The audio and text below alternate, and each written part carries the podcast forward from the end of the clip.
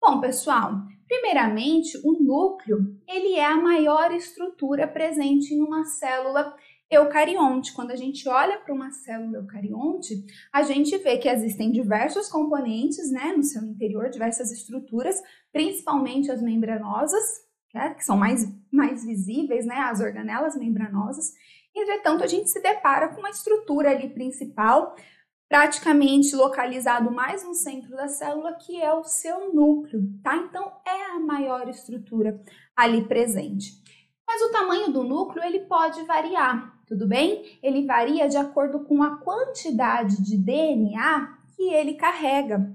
Cada célula, pessoal, não quando a gente considera a célula de um indivíduo, tá? Quando a gente considera as células humanas, a quantidade de DNA presente nas células humanas é a mesma. Todas as células do nosso corpo são iguais.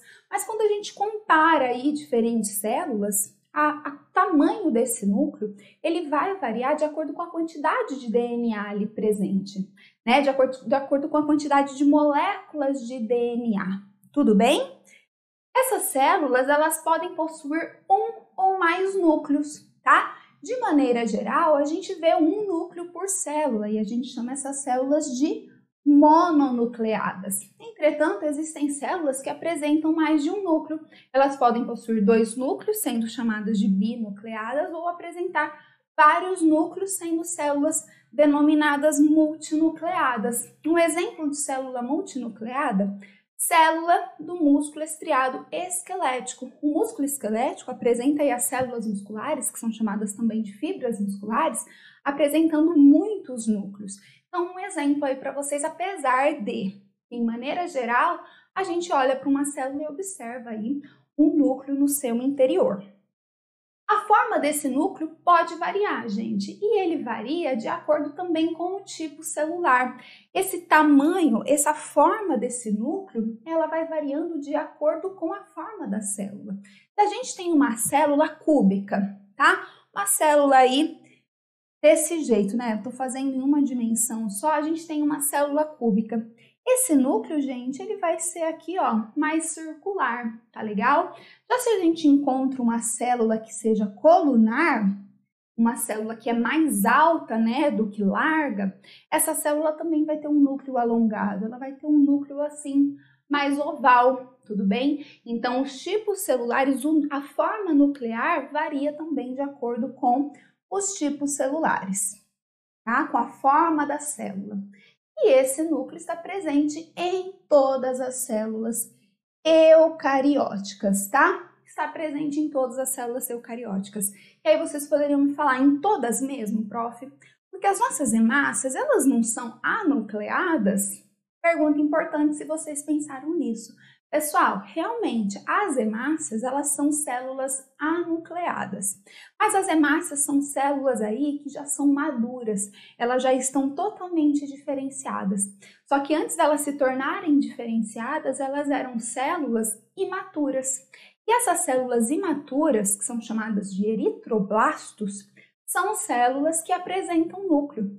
No processo de diferenciação das hemácias, elas acabam mudando a sua forma, elas acabam perdendo o núcleo celular, sendo esses aspectos todos, essas mudanças todas, de extrema importância para a sua função.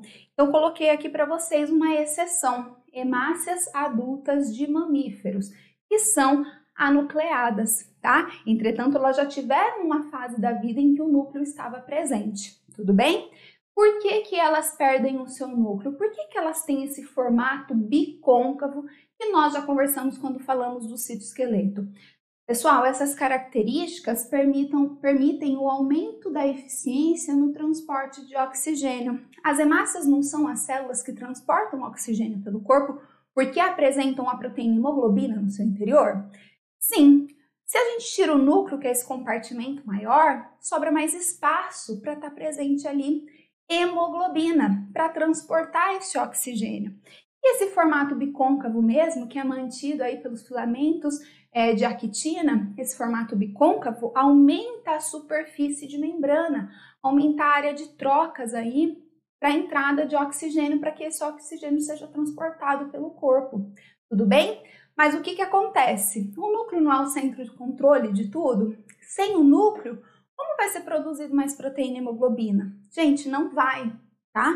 Não vai. Por isso que as hemácias elas têm um tempo de vida curto, elas estão em processo constante aí de renovação celular. Essas hemácias duram em cerca de 100, 120 dias, elas morrem e são substituídas. Por quê? Porque elas não têm como manter todas as suas funções aí viáveis por muito tempo sem a presença do núcleo.